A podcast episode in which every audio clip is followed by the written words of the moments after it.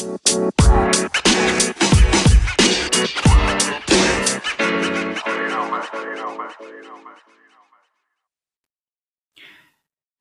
willkommen zu Knallgas, dem Podcast aus der Welt des Automobils. Heute begrüße ich im Interview Dr. Med Marc Schulteis. Er ist niedergelassener Arzt in einer Hausarztpraxis und wird sich heute mit mir über die täglichen Herausforderungen von Autoverkäufern und Verkaufsleitern aus einer ganz anderen Sicht, nämlich der medizinischen, unterhalten. Aber bevor wir voll einsteigen, kommt hier erst einmal die offizielle Anmoderation. Dr. Med Marc Schulteis ist 1983 geboren, glücklicher Ehemann und fünffacher Vater. Trotz seiner Tätigkeit als Allgemeinmediziner fährt er nach wie vor auch regelmäßig als Notarzt im Rettungsdienst raus. Vor seiner Berufung als Mediziner hat er eine Ausbildung zum Elektrikergesellen für Gebäude und Anlagentechnik absolviert. Die Leidenschaft zur Feuerwehr hatte Marc allerdings schon immer. Mittlerweile kann er nämlich auf über 23 Jahren Ehrenamt bei dieser zurückblicken. Im Kern ist er zufrieden und dankbar, eine Familie gegründet, eine wunderbare Ehe, aus einem Nicht-Akademiker-Haushalt im Arztberuf promoviert zu haben und Menschen behandeln und damit helfen zu dürfen. Ich freue mich sehr, dich hier haben zu dürfen und sage nochmals herzlich willkommen, lieber Marc. Hallo. Vielen Dank, dass du dem Interview zustimmst. Ich freue mich sehr, denn ähm, es ist das erste Mal, es ist Premiere, dass ein Mediziner hier ist. Und ähm, ja, ich habe es gerade eben schon mal ganz kurz erwähnt, dass du ja eigentlich deinen Lebensweg nicht ursprünglich der Medizin gewidmet hast, sondern der war wirr. Ich äh, habe Abitur machen dürfen und dann war das so mäßig, aber hätte für die Bundeswehr gereicht und dann fand ich es eine tolle Idee, dahin zu gehen. Das habe ich nachher ganz anders gesehen, aber damals äh, wollte ich dann da gerne Hubschrauber fliegen und dann haben die mir gesagt, nee, Herr Schulter, das sehen wir anders. Das können Sie nicht. Und long story short bin ich dann Arzt geworden. Okay, du bist long story short dann Arzt geworden. Ich habe irgendwas von einem Elektrikergesellen gelesen. Ja, das stimmt.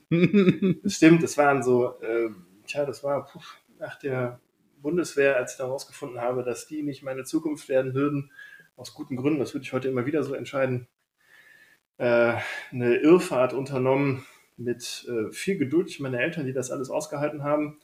Und ähm, da waren Praktika dabei, da war äh, Rettungsschwimmertätigkeit dabei, äh, da war ähm, Bewerbung um ein völlig anderes Studium damals dabei, was diesen Feuerwehrkontext mehr bedient hat.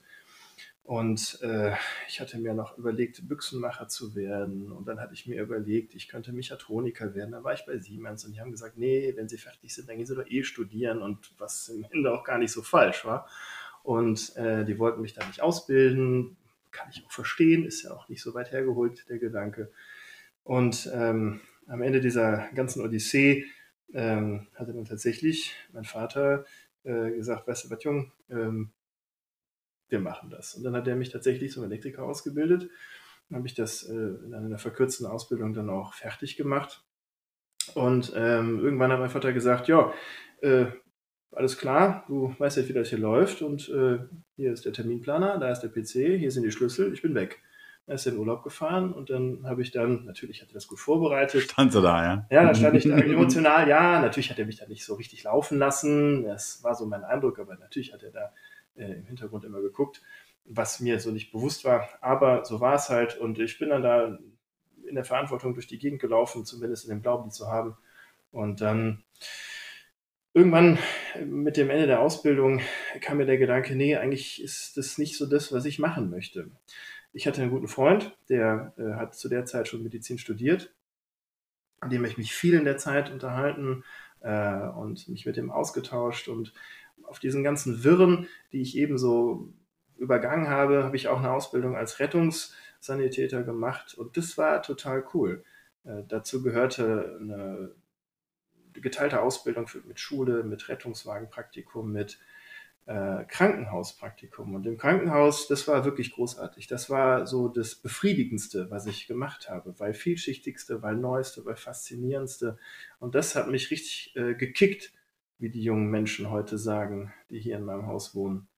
Und Aber es war wirklich, das war wirklich schon so, dass dass du während der Ausbildung zum Elektrikergesellen dir ja eigentlich schon klar war, okay, das mache ich nicht mein Leben lang oder kam ja. die Erkenntnis sehr später? Also ich verstehe das mit dem mit der Bundeswehr, ne, also der mhm. eigentliche Weg, den du dann, den, den du dann nicht gehen konntest, ähm, dass dann eine Alternative her musste, äh, dann im Grunde über die Umwege dann den, diesen, diesen Beruf, also bei deinem Vater im Betrieb im Grunde die Ausbildung gemacht. Mhm.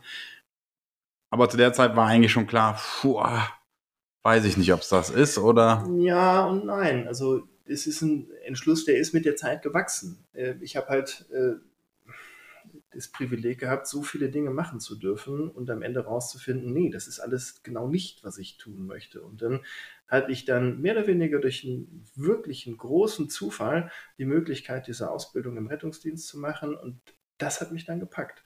Und auch dieses Bewusstsein, dass das wirklich das ist, was ich machen werde, die kam erst über die Zeit, weil ich halt lange viel Vergleich hatte und mir viel überlegen konnte, was habe ich mir alles angeguckt? Ich war noch einen Winter lang in Kanada bei meiner Tante. Das waren so hardcore-konservative Mennoniten, die Bibel by the Book gelebt haben. Äh, wirklich ganz großartige Menschen, also mit denen ich, die ich heute noch viel denke und viel zu selten telefoniere.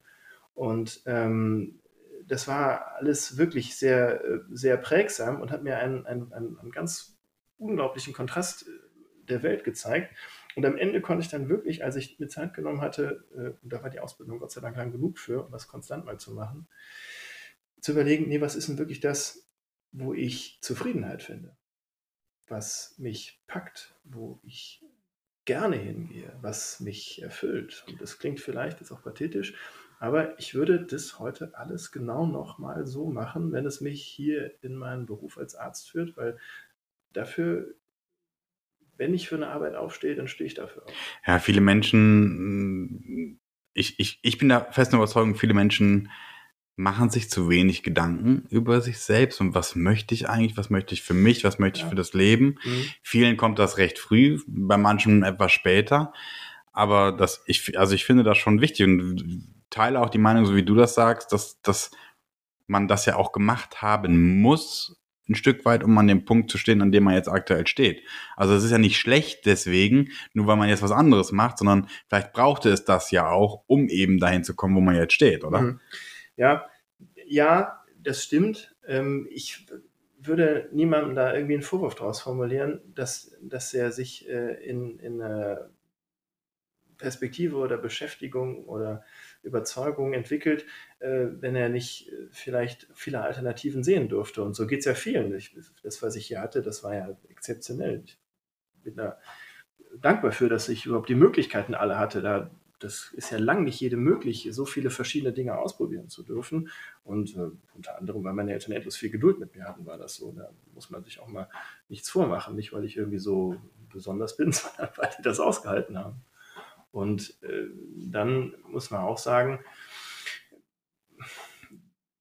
am Ende ist es für mich eine,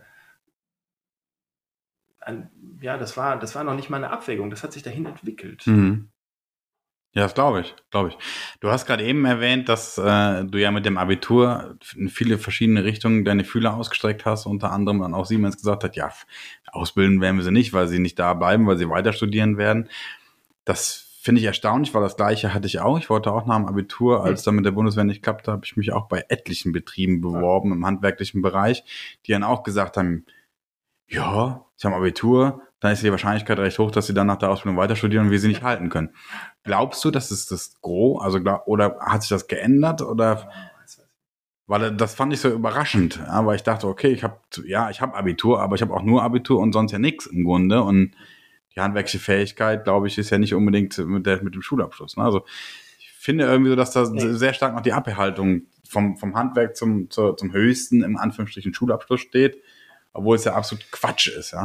Ich glaube auch, dass das Quatsch ist. Ich, ich habe, äh, jemand hat mit mir Abitur gemacht, ähm, der kam mit einer, ähm, mit einer äh, mittleren Reife von der Realschule und dann gab es so ein, so ein Quereinsteigerjahr auf dem Gymnasium und der ist jetzt Familienvater und Doktor der Physik. Überleg mal, ja. Und der, der kam halt ganz anders dahin und hat es trotzdem gemacht. Und äh, ich würde da nicht immer in so Kategorien denken. Ich es gibt auch manche Menschen, die erst ziemlich spät zünden. Ich mir überlege, wenn ich so viel wie ich im Studium äh, da an Energie und Arbeit reingesteckt habe, wenn ich das in der Schule gemacht hätte, dann hätte ich vielleicht noch so ganz andere Möglichkeiten gehabt. Aber äh, wie das so ist, das ist zu dem Zeitpunkt nicht so richtig klar, weil auch viele andere Dinge viel, viel wichtiger sind. Das haben wir vielleicht alle im Leben schon mal gemacht, bemerkt und am Ende nochmal neu bewertet, vielleicht sogar bereut. Also nehme ich deine, deine Aussage, dass du jetzt nicht gerade der, der Primo-Schüler warst, ja? Erzähl uns was über deine Schulzeit. ich war immer ehrgeizig. Ähm, ich war immer super ehrgeizig. Das, das Jahr, ich war nicht immer top organisiert. Ähm, meine Schulzeit, pff, ja, ich hatte die wahnwitzige Idee, ich könnte Mathe-Leistungskurs wählen und da war ich nicht so gut. Und, äh, aber du hast Abi gemacht, hey. Ja, ja, so gerade eben, genau. Und ich glaube, ich habe nur, nur keine fünf im Abi in Mathe gehabt, damit ich nicht in die Nachprüfung gehe und mich da keiner wiedersehen muss. Aber das ist vielleicht auch ein Wunsch, den der, der Vater des Gedanken ist. Mhm. Ist dahingestellt. Geh noch mal ganz kurz noch mal ein Stück weiter zurück. Ähm, du hast ja auch die Ausbildung zum Elektriker bei deinem Vater gemacht. Das mhm. heißt, dein Vater ist selbstständig in dem Bereich. Ähm, du bist jetzt Allgemeinmediziner in, in einer Praxis, im Grunde ja auch selbstständig. Hat dich, also hat, trägt dich das, dass dein Vater auch selbstständig war? Also war das früher am Wochenende Gespräch, die Selbstständigkeit, dass sich eher bestärkt hat, das auch einzugehen? Oder sagst du, ne, das hat sich so ein bisschen parallel entwickelt? Nee, später. Also ähm, tatsächlich äh, mit der äh, Entscheidung dann äh, völlig Wechsel zu machen, in die Medizin äh, mich zu trauen, äh, habe ich da erstmal überhaupt nicht drüber nachgedacht. Und erst so mit der Zeit und mit dem Kennenlernen der Medizin, die irre divers ist, in dem man verschiedenste Sachen machen kann, mit, mit verschiedensten Tätigkeitsschwerpunkten, kam mir dann irgendwann, dass es vielleicht ganz clever ist, nicht mehr Energie in ein fremdbestimmtes System zu stecken, mhm. sondern wenn ich Energie irgendwo reinstecke, das von vornherein so zu machen, dass ich Gestaltungsmöglichkeit habe. Ja. Und äh, nicht nur äh, meine Energie äh, aufwende für so eine, für so eine Kiste, die mir nachher geben wird, so, das hast du gemacht, das ist der Lohn, das hast du, das ist deine Anerkennung, da ist alles drin. Und äh, subjektiv dann da viele andere Dinge völlig unberührt bleiben. Ich bin aus dem Krankenhaus raus, da hatte ich, glaube ich, 500 Überstunden oder so ich weiß nicht mehr genau, vielleicht waren es nur 300, aber es war so viel, wie, wie andere nicht so easy zusammenkriegen und das ist auch nicht so ungewöhnlich da. Und dann ähm, mit Familie und, und, Frau ist es einfach nicht gut vereinbar. Es ist nicht so, dass wenn man in der Praxis arbeitet, besonders wenig arbeitet. Das ist ein Trugschluss.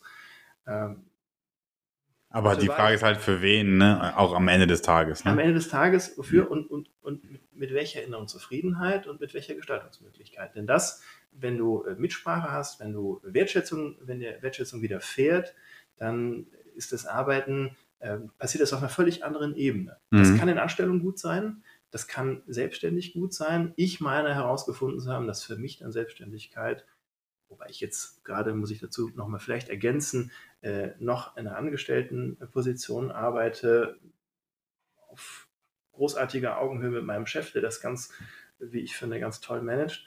Äh, ist es dann doch anders, wenn du das für dich machst. Ja, das glaube ich. Ist das denn so, wenn du jetzt mal so, so die Zeitleiste von dir als Kind bei deinem Vater, aber du auch heute gegenüber deinen Kindern?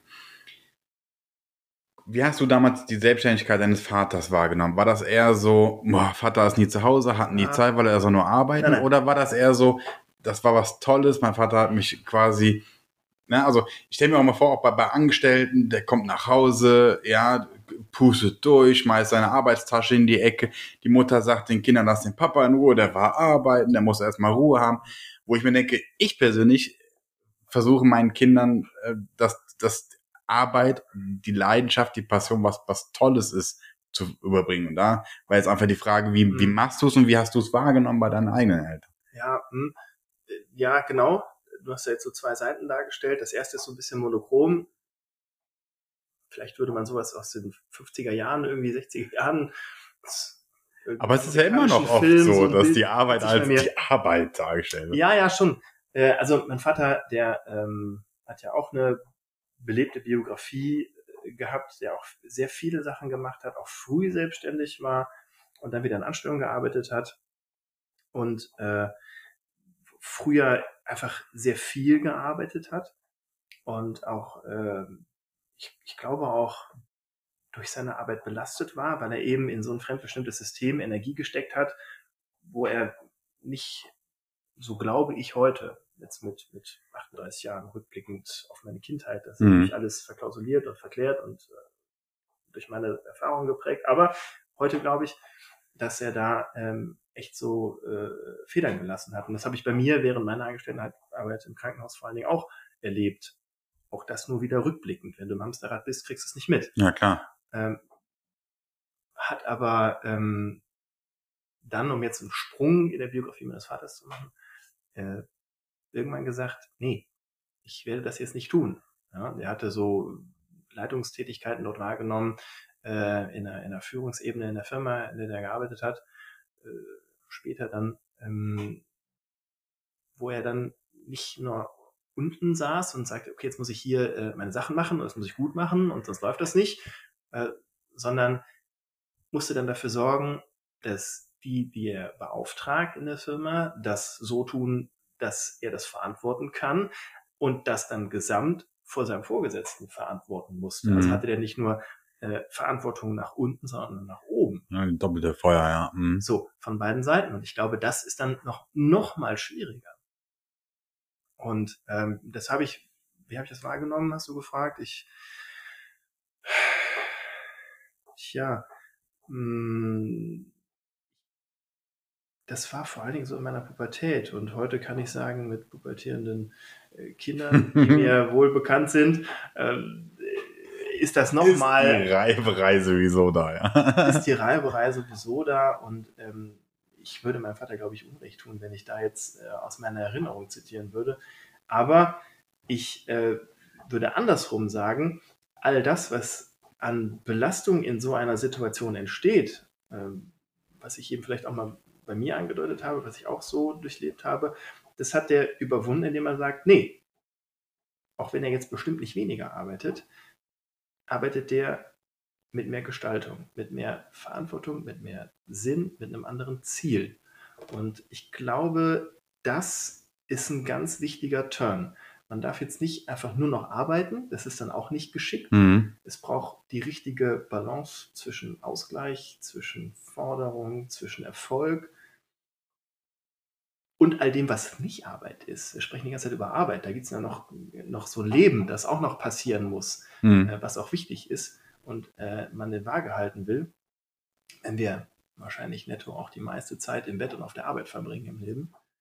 Aber diese äh, Möglichkeit zu gestalten, diese Zufriedenheit selber zu erlangen, äh, wie wenn man, weiß was ich, irgendwas, was eben von Handwerk angefangen, weil das so auch in meiner Biografie, Biografie meines Vaters ist, wenn man etwas selber gemacht hat, dann ist das ähm, schon sehr sinnstiftend. Und ich glaube, dass das, ob man das jetzt herstellen sieht, als, als Handwerk, als äh, Projekt, das dann am Ende dann für das steht, was ich gemacht habe, isoliert betrachtet sinngebend ist und Zufriedenheit stiftet, dann ist das eine gute Sache, Arbeit stattfinden zu lassen. Auf jeden so, Fall. Das kann man auch genauso stehen lassen. Auf jeden Fall. Ich durfte mich ein bisschen mit deiner Biografie, vor allem jetzt mal im, im Bereich der, der Medizin, äh, ähm, durfte ich ja teilhaben.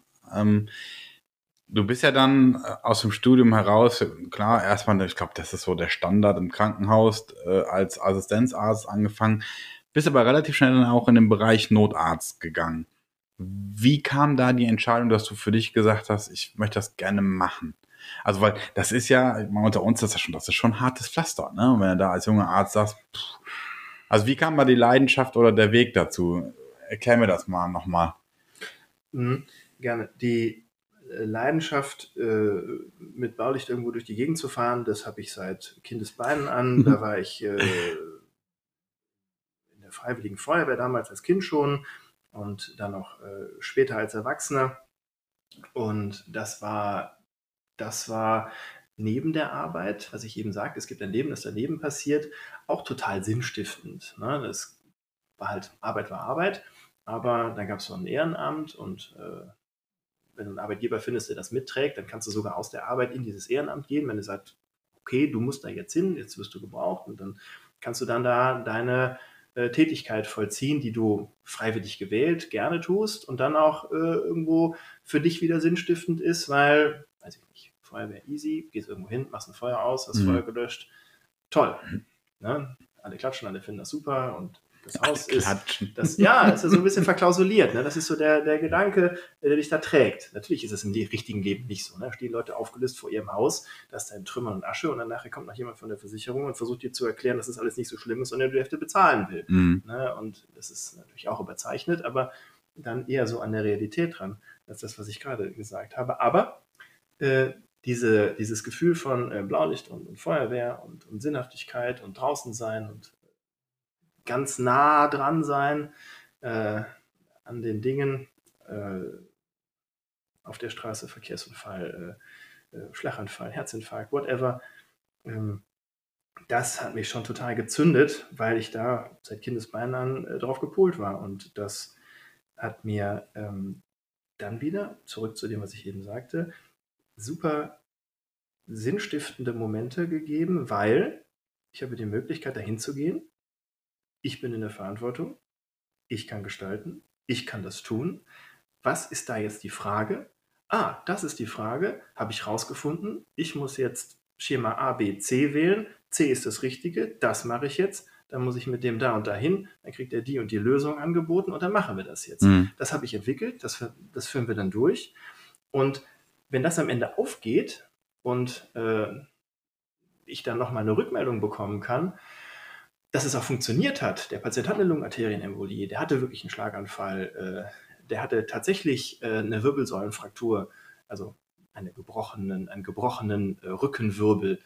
Dann ist das super sinnstiftend und sehr, sehr befriedigend. Mhm. Und dann macht das irre Spaß. Ja, das glaube ich. Aber trotzdem bist du ja als Notarzt der, der im Grunde als erster und einziger in diese Situation kommt, wo es eben dann darum geht, diese Ideen und Lösungen zu entwickeln. Ja. Gab es mal einen Moment, an dem du, ja, ich möchte jetzt nicht sagen, überfordert warst, aber an dem du eine Problemstellung hattest, die du nicht ad hoc gelöst bekommen hast, wo du dir vielleicht gewünscht hättest, rechts und links zu gucken, wer kann mir helfen und wie hast du sie gelöst? Ja, das gab es, aber das Setting war ein bisschen anders. Die, da habe ich in der Chirurgie gearbeitet und ähm, ich, ich, würde gerne ein bisschen ausholen dazu. Sehr gerne. Wenn wir die Zeit dafür haben. Du hast die Zeit. Die äh, Sache war so, dass wir im äh, Krankenhaus, da bin ich schon, schon viele Jahre nur das gefahren, äh, nicht so intensiv, aber immer wieder für das Krankenhaus und die Abteilung, ähm, dass wir äh, in der äh, Chirurgie eine Notfallambulanz betrieben haben mit, mit den zuständigen Abteilungen, also nicht nur Chirurgie, sondern innere Medizin, da kommen die mit Herzinfarkt hin und Chirurgie, da kommen die mit gebrochenem Bein hin und so ging das äh, den ganzen Tag da und die meisten waren umgeknickt oder haben sich den Finger geschnitten. Und dann äh, wurde es Abend, das glaube ich war ein Samstag, und der erste, der reinkam, der war irgendwie orientiert 80 Jahre alt, hatte mir irgendwas erzählt äh, von seinem Kirschbaum und seiner Leiter und der ist aus drei Metern da irgendwie runtergefallen und dann kam irgendwie raus, so in dem, dem, dem Unwissen des Laien, wie es dem Patienten häufig einfach natürlicherweise so zu eigen ist, dass die äh, irgendwelche Medikamente nehmen und dann kam raus, das war ein blutverdünnendes Medikament. Also stand am Ende, der ist 80, der ist aus dem Kirschbaum aus drei Meter Höhe gefallen unter blutverdünnende Medikamente. Das ist sehr kritisch. Ja, da muss man sich sofort kümmern und dann online sein und sagen, okay, der, der könnte jetzt wirklich ernsthaft verletzt sein. Da gibt es mhm. ein Protokoll, das dann angeworfen werden kann. Das nennt sich Schockraum. Äh, das ist so ein Standard der Versorgung, äh, wo dann verschiedene äh, Mitarbeiter des Krankenhauses zusammenkommen und sich dann intensiv um diesen Patienten kümmern. Da sind dann zwei Ärzte in der Regel, äh, verschiedene Pflegefachkräfte aus dem OP, aus der Anästhesie, aus der Ambulanz. Und also es ist ein multiprofessionelles Team und es ist schon ein bisschen komplex und es braucht viel Manpower mhm. für einen Patienten. Dann kam zehn Minuten später so ein 40-Jähriger, der mir erklärt hatte, long story short, aus äh, vier Metern Höhe von seinem Flachdach gefallen zu sein. Das sind so kritische Aussagen, wo du denkst, okay, wer aus vier Metern Höhe fällt und ich das dann noch zwei, dreimal frage und auch die Freundin das sagte, ja stimmt, der zu Fuß aber reinkommt, äh, das ist erstmal unstimmig, aber ich muss das ernst nehmen. Und äh, trotzdem gibt es Leute, die voll mit Adrenalin sind und schwer verletzt und trotzdem dir noch erklären, sie wollen nicht ins Krankenhaus. Und mit, mit, mit diesem Misch an Wissen hatte ich dann vor zehn Minuten einen, der aus dem Baum gefallen ist und dann kam einer, der vom äh, Flachdach, Flachdach, gefallen mh. sein will. Und natürlich glauben wir den Leuten, was sie sagen. Das ist unsere Vertrauensgrundlage, so tun wir das. Und dann noch, ich will mich jetzt nicht festlegen, aber ich glaube, es war vielleicht eine Viertelstunde später, kam eine Mutter mit einem Kind, vielleicht acht Jahre, das von einem Aufstell-Swimmingpool auf eine, mm, tja, auf, eine, auf einem Pflastersteinweg gestürzt war, zwei Meter Höhe und irgendwie so ein bisschen blass war und irgendwie anfing zu erbrechen und irgendwie anfing sehr langsam zu sprechen. Mhm. Und das war in sehr kurzer Zeit sehr viele Menschen, die sehr viel Versorgung brauchten. Und dann, das war so eine Situation, wo ich sage, okay, das kann ich jetzt gar nicht leisten. Ich muss jetzt hier irgendwie eine Lösung herbeiführen. Musik